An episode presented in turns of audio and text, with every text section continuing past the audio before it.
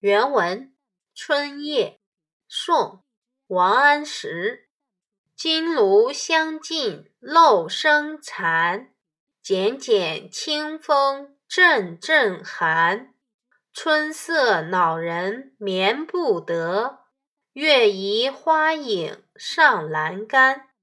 注释一：漏声，古时用来计时的漏壶滴水的声音。二：剪剪清风，微微的风。解析。诗人没有正面写对人的怀念，而是通过香尽漏残、月移风寒，写出时光的推移，从而表明诗人徘徊之久和怀想之深。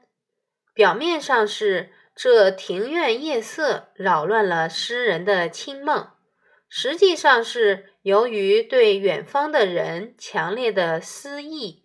使诗人感到眼前的春色更加恼人，感情表达的含蓄曲折而深沉。